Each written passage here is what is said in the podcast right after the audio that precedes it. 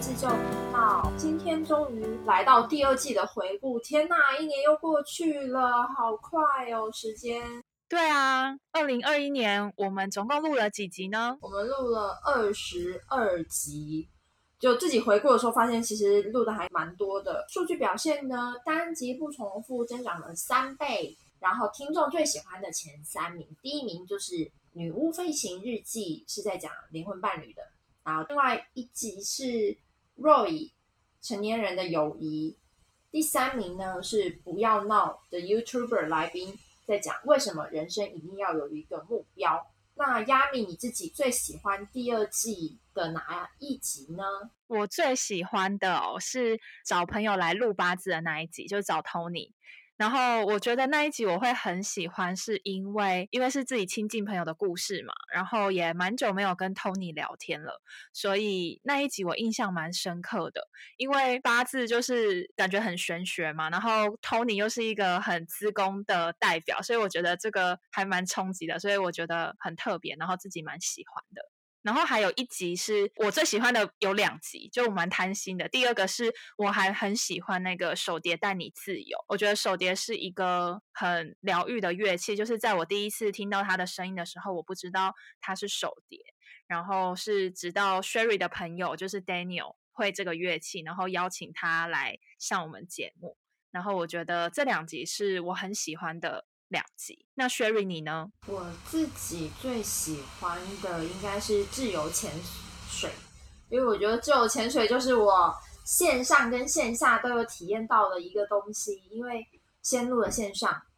然后又马上跑去潜水，然后又经历了生死关头，就觉得天呐，就是。我不知道，我觉得自由潜水带给我好多好多很特别的经验，这样，所以我最喜欢这一集。当然，我也很喜欢女巫，所以我自己偷偷的又加上一个小的分类，叫做最启发我的是哪一集？然后就是《女巫飞行记》小木那一集的灵魂伴侣，就会觉得是去年年初的时候录的第一集，所以对我来说是一个很特别的经验。然后我记得我们那时候还去了。咖啡厅，然后还讲说要怎么剪才会让逻辑上面顺一点。那一集也剪了很久，对，因为那一集我们好像录了一两个小时，是吗？对，录很久，录一个多小时，然后我们把它总结到好像四五十分钟里面。然后主要是因为小莫讲的东西，我们自己受很受启发。对，我记得那一集我还就是自己做了笔记，就是把小木讲的每一趴，然后就是打成逐字稿。就是《女巫飞行记》这一集也是我列为就是最值得二刷，然后还有去年就是就很谢谢小木送给我们这个新年礼物。那你自己今天重听之后的感觉是怎么样？因为亚米为了录这一集呢，他就非常认真，他把所有的第二季全部都重听了一次。虽然说我也重听了，但我不是今天。当场开录前做的这件事情，所以他比较有资格发言。我听了小木那一集有啊，就是里面有一个我觉得很棒的点是，呃，小木说所有的问题都在当下，你当下此刻最需要面对的东西，就是就等于说你解决当下的事情，过去跟未来都同时被解决。然后因为这个是去年年初小木就是在节目上跟我们分享，我当时就是就是听听，然后我就觉得，哎，对，就是在当下，然后。然后他后来又有说，就是一辈子都有看不完的东西啊，然后归零之后才可以创造啊。我就觉得天哪，当下的力量，因为我去年看了这本书，然后我就觉得天哪，原来当下的力量早就已经在年初的时候就已经跟我相遇了，就是 小木已经埋下这个种子了。然后我一直到我到九月，然后十一月才把它看完。然后我觉得当下的力量是我去年就是年度之最。就是我超级推荐的书，你真的很爱他。他某一天就突然在 IG 上发言给我说：“Sherry，我跟你说，这一件是我看过以来我长到这么大以来看过最好的书。”然后就觉得很好笑，但是我也是很受启发，因为他的关系，所以我也就是买了《当下力量》这本书，然后还指定要排卡组，你知道吗？然后我就每天就做一个，就是一个自己的检视，看我今天到底需要哪一个当下的。课题去做练习，所以对我来说也是一个在隔离期间给我很大一个帮助的一个方式。对啊，然后其实我觉得像刚刚 Sherry 你有提到你去自由潜水那一集，那一集有列在我自己就是觉得最感人的一集，因为我就听你在讲你去潜水的感想，然后尤其是你说你那时候好像有点溺水，就是你有点在水里差点濒临很危险的状况，然后你后来就是虽然就是没事，但是你对水有一点点恐惧，然后可是那时候 Elise 就是很温暖的牵着你的手，我觉得。我可以想象那一幕，我觉得那是一个很很温暖的力量。然后就是跟你说，哎，不用怕，有他在这样子。我我是觉得蛮感人的，因为我我要离开上海之前，然后呢，我们就一起聚会嘛。然后呢，当时就是就是有讲了一件事情，然后你就会发现伊丽是很照顾你的情绪。他当时就是在酒桌下面是牵着我的手。然后我讲到一些事情的时候，他就是用默默的用行动支持我去把我想表达的东西表达出来。所以对我来说，做了自由潜水，然后做了一些很多突破之后，我又发现有一些人开始用行动支持你去做你觉得对的事情。其实这部分让我觉得蛮感动的。嗯，哎，那 Sherry，你要不要谈谈？把你逼疯的那一集，把我逼疯，把我逼疯的那一集就是 Roy 那一集。然后我补充一下，就是成年人的友谊这一集，我觉得 Roy 讲了一段话很精辟，就是 Roy 说，爱情最严重的问题就是你们成立了某种关系，好像就觉得对方是属于你自己的，这是一个 bullshit 的事情，没有一个人在一段关系属于另外一个人。每个人都要接受，你的另一半总有一天都要离开你，可能是生命的逝去，可能是吵架，可能是外遇，这些都是必然的生命过程。那其实那一集是在讲成年人的友谊，然后我跟这个同学已经认识了超过十年，然后我会认识他呢，是因为他是我好朋友的前男友，然后是因为这样的关系，然后因为我每次去台北玩，我都会去他们家玩，就基本上都会住在他们那边，所以我跟。他，然后还有另外一对的 couple，其实关系都很好。但是我其实一直以来，因为他们我认识他超过十年嘛，所以也就是说他们交往了非常长的一段时间。所以在我为什么会把我逼疯的原因，是因为我上次邀请他来录音的时候，他给我一个视觉上跟感受上非常大的冲击，是因为他。呃，那那时候我们是远端录节目，然后因为他是一个律师，所以他有很多，我觉得他有很多呃内容是知识性的，是可以教给我们。然后因为我也蛮想要跟他叙叙旧，所以就假借节目之名，他说我是假借节目之名找他这样，反正就是找了他，然后我们就录了一集这样。那当时因为我知道整个就是前因后果发生了什么事情，然后再叫再到我看到他这样，我就觉得。就是很心疼吧，然后所以我整个人就是状态都不是太好，我就是从一开始开录到最后一秒都是呈现一个崩溃的状态，然后就一直一直就是大呼小叫，就啊你怎么会变成这样？哈，就是一直是这个状态，你知道吗？然后因为我把那个荧幕打开，然后看不到我，我就没办法直视它，我就把那个荧幕默默的、默默的，就是又放下了。对我后来也有跟你讲这个过程嘛，所以自己后来重新剪的时候，就反复去听，反复去听，就是每剪一次，就就是等于说你重新回顾了那个让你很不舒服的的整件事情，就是情绪。但因为我这次回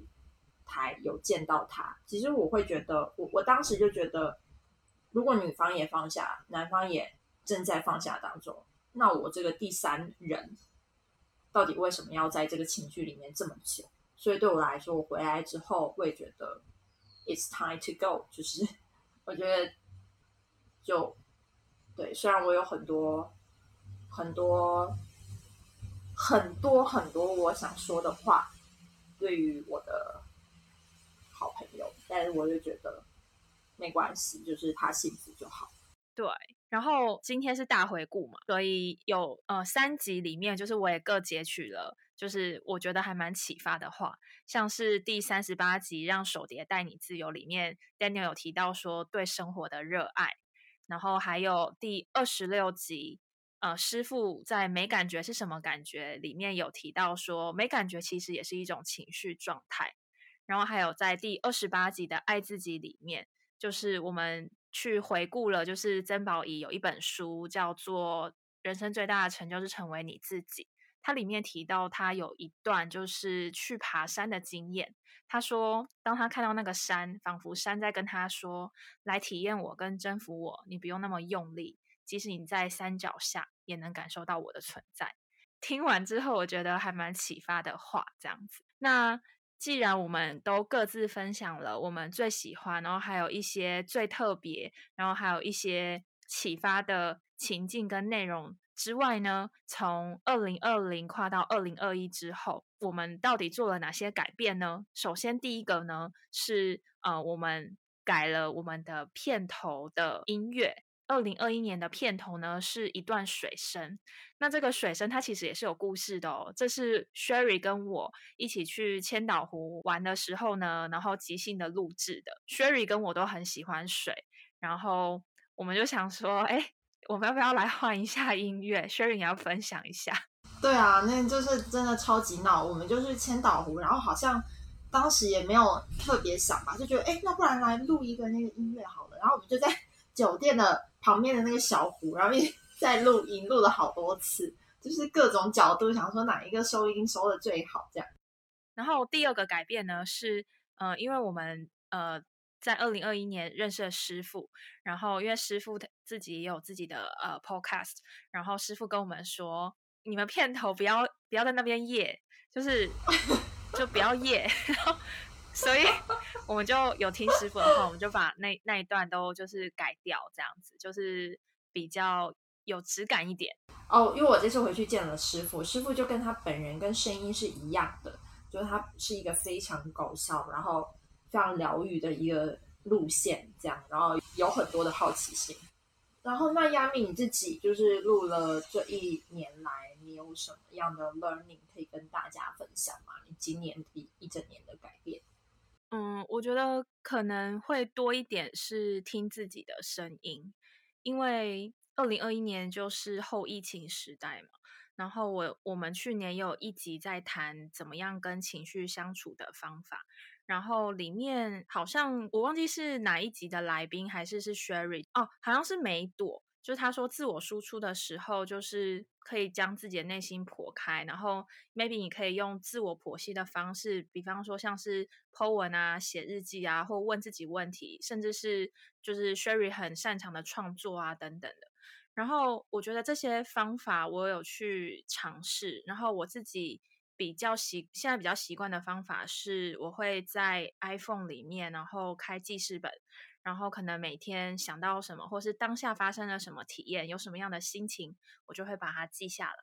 然后我觉得有时候写下来之后，好像那些情绪就可以过去了，不管是开心的，或难过的，或失落的。然后这个有帮助我认识自己的情绪，就是会变成比较不会去多想。然后，甚至是有时候复盘的时候，可以就是知道说，哎，那时候的我是怎么样子。对，这个是关于自我对话的部分的练习。那 Sherry 你呢？练习放下跟练习宽恕这件事情，是我在今年的算上半年吧，可能到一直到今天，因为我今天又抽到宽恕的牌组，我就觉得天哪，我怎么？一直还没练习完，这样就是当下力量里面的一个章节。然后我我就觉得宽恕这件事情对我来说比较难的原因，是因为我觉得我自己有很完美主义的部分。那个完美主义不只是对别人，也对我自己。有时候会就是很难去放下一些事情。然后我就在这不断不断的。练习当中，应该说上半年不知道自己有内心有有这么多需要被疗愈的东西，然后强迫去面对了之后，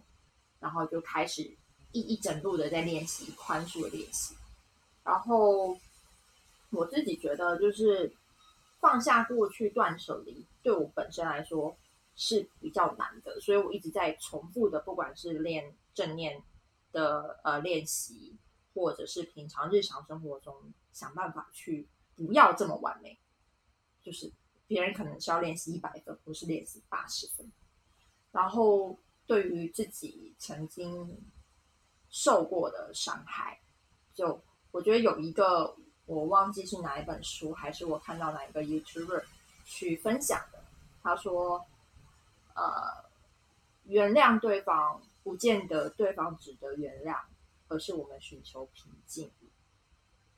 就对我来说，好像是有一个 relax 的感觉，觉得说，哇，我终于可以不用，好像一定要宽恕这个人，是因为他值得我谅解。我觉得我好像过不了那个坎，我想好像有一些情况是是没有办法做到这种程度。但是他讲完那句话，我就突然觉得好放松哦！天哪，那是在我。前一个状态下的时候，我就觉得对我来说，突然就放松了。但是现在在我今天，因为我今天又练习宽恕嘛，我就觉得好，我再继续练习，看是看看宽恕这个练习，我还能宽恕到什么样的程度。所以今天在录音前，我又练习了一次，然后我发现一个就是在宽恕别人前有一个。小 tip，就是因为那个呃呃那个音档里面讲的是说，可能是对方因为恐惧、因为悲伤、因为不安对你造成的伤害，你要选择宽恕他。但我发现我的宽恕是可能是因为爱对我造成的伤害，我必须宽恕他。然后我就发现，在做这个练习中，有一个小小的 tip，就是你在选择宽恕前，你可以先选择理解他。就你不一定要原谅他，但是你可以去理解，对你做出这些行为的人，他可能有一些他自己的小我，他有他自己的 ego，他有他自己的悲伤，他自己的混乱，他自己的矛盾。因为他是人，然后我感觉我讲完这一段的时候，后面再讲说我能不能选择宽恕这样的他，然后我就发现我可以了，我就发现我可以了，然后这个可以同一时间也宽恕了我自己，因为我不想要再背负的这样的东西，背负的这样的过去的经验。过去的经验就是给我的是学习到的一个经验，但是他不需要把过去的情绪或者是过过去的一些，嗯呃心理的负担一起带过来，因为它就是一个 learning 的过程。就对我来说，是有一个这样渐进式的，从年初到年终，再到年尾，再到今年的年初，有一个历程上的转变。但是真的很难，因为我今天又冲到一样的牌了，然后我就觉得呃，对，但是我觉得好吧，这可能就是我这本书里面当下的力量，这整本书里面最需要练习的部分，嗯，所以这是我自己今年的一个一整年做的一个很大的练习，然后对我来说是一个也是很大的突破，因为我今年的关键字除了宽恕。接着就是突破了，我觉得，因为像录 podcast 跟亚米一直在这边聊天，或者是我们第二季访问了很多的来宾，对我来说都是一种突破，因为我必须要把我的观点讲出来，因为我比较喜欢听别人讲，但是在发表你自己的观点这件事情上面，是我以前很少做的，因为我不太习惯于公众发言。或者是让一堆人，虽然说也还没有很多啦，因为我们根本就没有在宣传我们的 podcast，但是就是三号有一些人知道了这个节目，然后这一次回去的时候，我有跟我的朋友讲了，哦，对啊，我有在录这个节目，这样，然后跟 Roy 一起喝喝喝茶的时候就有讲了，对，我们就一起录节目这样，然后 Roy 就有自己说，那我们再来录一集什么的，我就说。哦，好啊，可以啊，但是我完全不知道主题是什么，还没想好。这样，如果大家有想要知道法白法白的 Roy 有什么样的主题的话，你可以告诉我说你们想听什么样的主题，那我再找他录这样。所以我自己觉得今年突破也是一个我很重要的关键词。比如说在讲爱自己那一题，其实是亚米在主剖整个节目，对我来说很难啊，因为我有完美主义，我就想要每一件事情都做好，你知道吗？我就觉得爱自己这么重要的主题，我也想要多做一些事情。然后就我就只能不断的在那个 Notion 里面加上很多我查掉的资料，但是我就一直没有要干涉它，我就心里一直跟我自己说不行不行，我一定就是把这个重要的任务交给我的朋友，我要相信他，我要相信他，我要相信他，我要相信他，这样就一直补充材料，但是没有要干涉你的意思。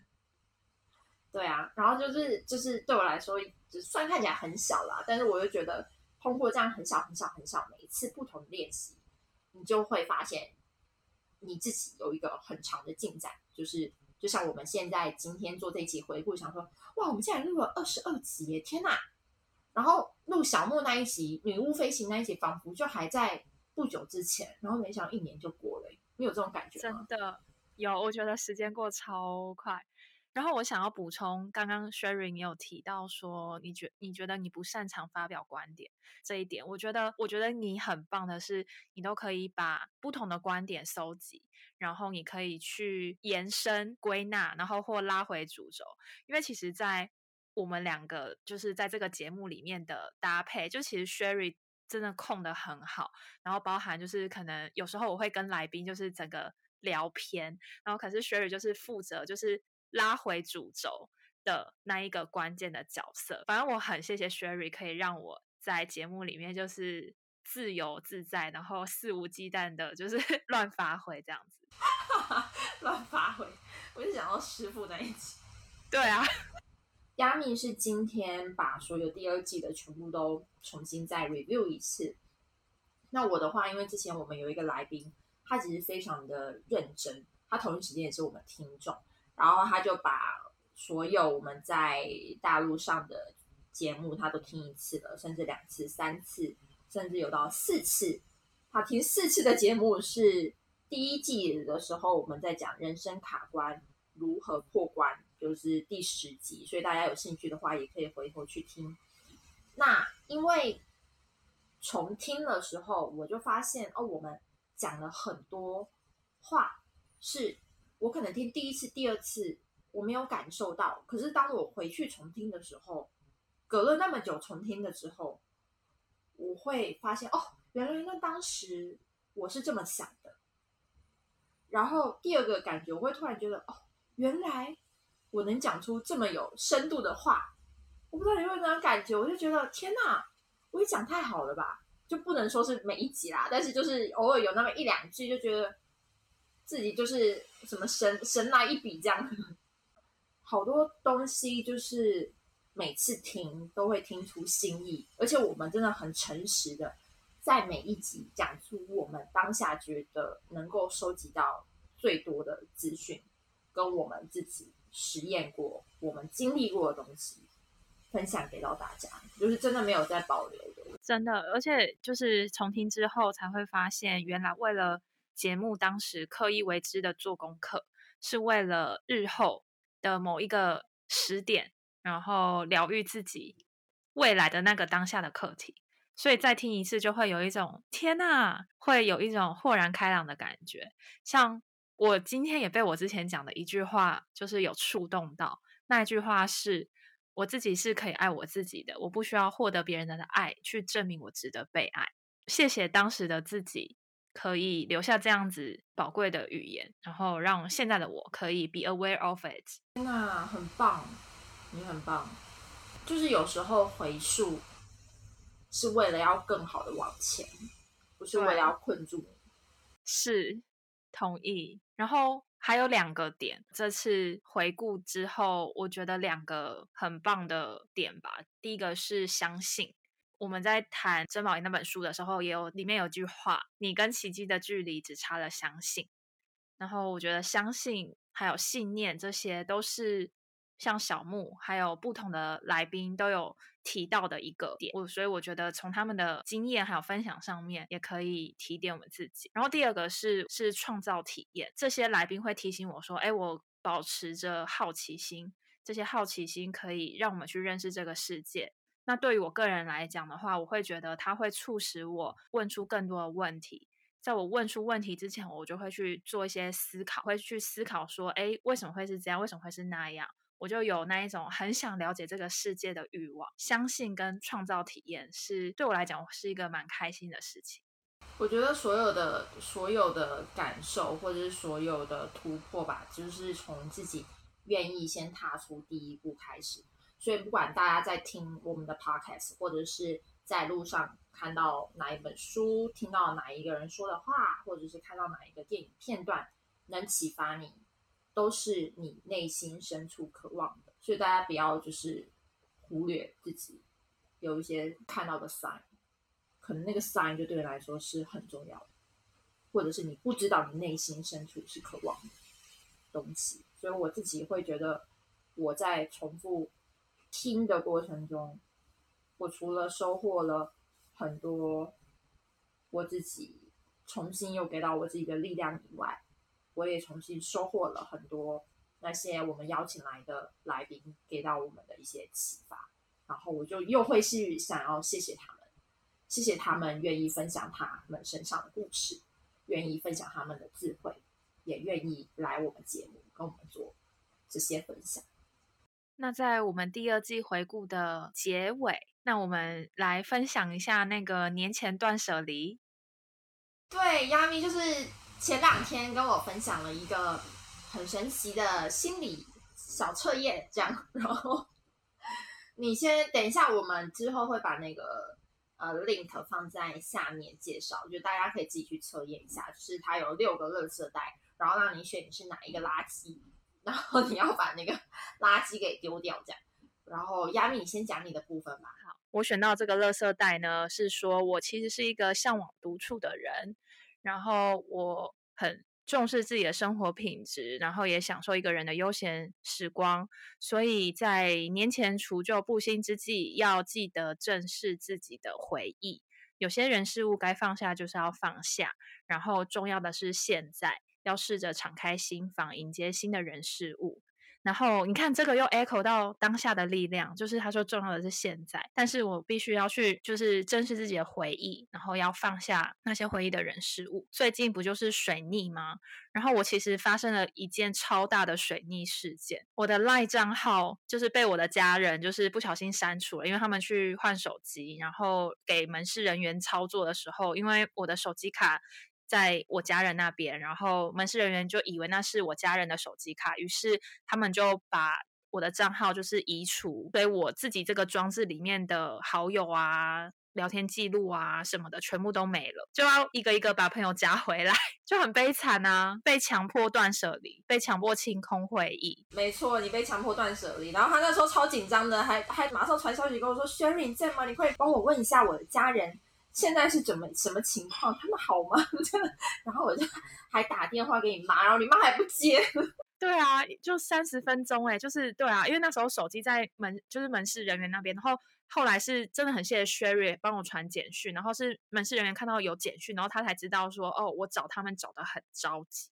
然后才回电这样子，我说你不用紧张，说明他们只是在做别的事情。然后他就说，我爸妈他们应该这个时间都在看剧，应该会马上看到我的消息，因为他们都用手机看剧，然后就很紧张，你知道吗？好，但是 anyway，他找回他的赖了，但是他的赖好友变很少，所以大家如果是亚米的朋友，赶快回去加他。对我，我我不是把你们删掉，我只是就出现了这个赖账号的意外事件，然后就是如果要联系我的话，就是我们还是可以加回来这样子，这不是我愿意，也不是我主动的，在此澄清。对，然后那个乐色袋的部分，我是我选到的呢，是啊，说我其实是一个念旧的人，然后说我很。很珍惜自己拥有的人事物，我不会轻易放弃。但是在这个过程中呢，可能累积了一些不属于或不再适合自己的东西，需要我狠下心来处理。就是先舍弃才能获得。所以在除旧布新之际的建议是要正视自己的衣柜，整理衣柜也是一种自我认识的过程，重新评估自己真正适合什么，不适合什么。断舍离之后有新的启发。然后我跟大家讲，因为我最近就是房间又在一个大整理，然后又要搬家，就我真的是从呃十月开始，就是搬个没完呢。我每一天都在搬家，然后我连住隔离酒店都可以搬家，那我连回我家我都可以再搬一次家，我就真的觉得很 amazing。但是我今天就想说，好吧，亚米给我传的这个主题，然后他又说要放在节目的最后跟大家分享这个有趣的小游戏。我想说，好吧，那我来整理一下我的衣柜，好了，顺带着断舍离这样。然后我就发现断舍离真的有一些断舍离出了心得来了，我跟大家分享。就我整理完了之后呢，我就发现其实我是喜欢彩色的衣服，就是红黄蓝绿这种很重的颜色的衣服，彩度很高的衣服。但是我小时候老是买黑色的衣服，知道吗？然后就想说，我妈就是说什么，哎。穿黑色气色会不好，然后什么，哎，反正就是，就老一辈都会讲说，我小时候老不听，就是反骨，就硬要买黑色的。但现在就觉得，我重新整理的衣柜里面，我真的有感觉的衣服是彩色的衣服，不是黑色的衣服。然后第二个心得就是，呃，你没有丢弃的衣服，其实适合你的衣服，就是你当下还想穿的衣服，不是因为流行。就像适合你的人，就是你当下还愿意跟他相处的，就是适合你的人，不是因为他的名声，不是因为他的地位。你这个总结太好了，我想说要回扣一下主题啊，不然人家想说我为什么要知道 Sherry 丢哪一件衣服？我要推荐大家赶快去断舍离，就是衣服可以作为一个断舍离的开始。然后，然后因为有些人不是那么习惯去做清理。所以如果说呢，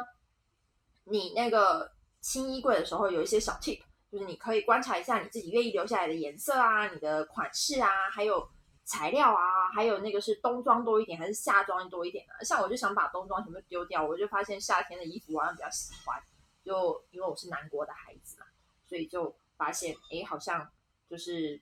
冬天的衣服虽然比较好看，但是夏天的衣服比较轻盈，这样，所以可能跟我现在的心态是比较。相符的，因为我觉得现在就是希望可以有让我穿的自在，让我放松，就随便拿到手上来就还记得它的这种衣服。因为我在整理的过程中，真的发现有这样几件衣服，是我真的很小很小很小的时候就一直穿它，一直穿它，然后到现在我就想说，啊，该丢了吧，毕竟也很久。那我也没想要丢，然后我反而是丢掉那些。就是为了赶流行，然后随便瞎买的衣服，然后想说也没有穿到，因为它上面没有写我的名字，你知道吗？就是想说摆再久都不会写你的名字啊。然后我就想说算了，就把它丢掉吧，就是你先丢了再说，反正是不属于你的东西就先清掉。你把你的衣柜清干净了之后，才有新的衣服人进来这样。然后就像你把你的空间清干净，是不再服务你的人事物清干净了之后，才会有新的人事物进到你的生命里面。这就是我今年的的一个一个 learning，然后到最后也就是也推荐大家可以去做的这个一个小测验。那这一集就到这边喽。套用一下女巫说的话，归零之后才可以创造。没错，放手跟臣服练习继续，